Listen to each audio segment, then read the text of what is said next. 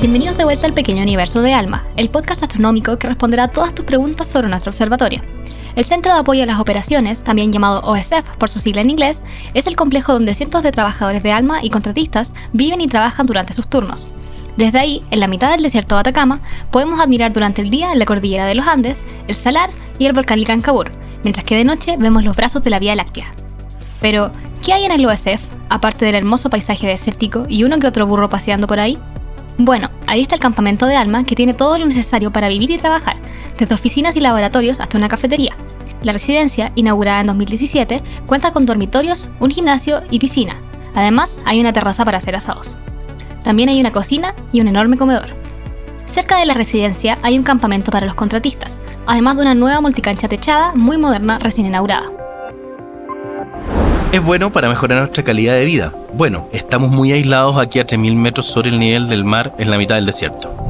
Ese es Carlos Fosa, supervisor de la construcción de esta cancha de vanguardia financiada por la Fundación Nacional de Ciencias de Estados Unidos, NSF, quien destaca la importancia de proyectos como este por su remota ubicación.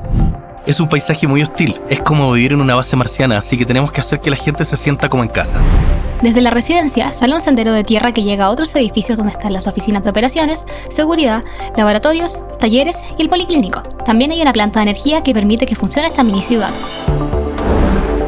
El sistema eléctrico del Observatorio ALMA se encuentra totalmente desconectado del sistema eléctrico nacional, por lo que absolutamente toda la energía eléctrica que permite la operación del observatorio, tanto a nivel de ciencias como a nivel operativo, nivel hotelería, todas las instalaciones son suministradas solamente por nuestras turbinas. Esa es Claudia Aranda, del Departamento de Ingeniería de ALMA, que nos explica que el sistema eléctrico de ALMA es independiente y funciona gracias a tres turbinas que trabajan a base de cafutano.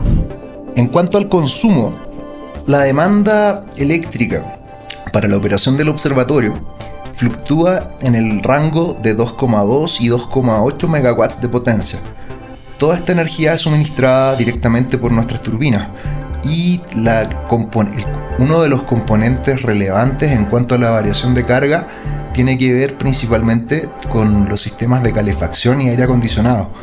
La variación de requerimiento de demanda en muchos casos depende más de las condiciones de temperatura del observatorio. Aranda explica que el observatorio funciona con un promedio de 2,5 megawatts, cifra superior a la que requieren nuestros vecinos. La potencia instalada en nuestras turbinas permitiría sin ningún problema alimentar consumos similares a poblaciones como San Pedro de Atacama, Toconao, Volviendo a las instalaciones que Alma tiene en el OSF, está un hangar enorme donde se hace la mantención de las antenas y de Otto los transportadores que las mueven. En el edificio técnico, donde están las oficinas de operaciones, también está la sala de control de antenas, donde un astrónoma o astrónomo y un técnico de antena supervisan las observaciones nocturnas. Durante el día, esto se monitorea desde Santiago. También hay varios laboratorios, como por ejemplo el de calibración del dispositivo de amplitud o ADC, el del frontend, donde se realiza el mantenimiento de los receptores, y el de criogenia. También está el laboratorio del correlacionador y el laboratorio de electrónica. Todo el complejo está diseñado respetando el medio ambiente en el cual se inserta. Por compromisos ambientales asociados a la regulación de la concesión del observatorio, el impacto que se puede hacer en cuanto al, al medio ambiente es mínimo por lo que todos los caminos interiores eh, no cuentan con pavimento, son caminos rurales que a través de mantenimiento y uso de maquinaria se mantienen en condiciones bastante óptimas. Eh, los cableados, las líneas de, de distribución eléctrica, en su inmensa mayoría son subterráneas, justamente para evitar el impacto ambiental y ser parte del entorno y no y no intervenir ni con la flora ni con la fauna y todo eso es parte de los compromisos medioambientales que están dentro de la política de Alma.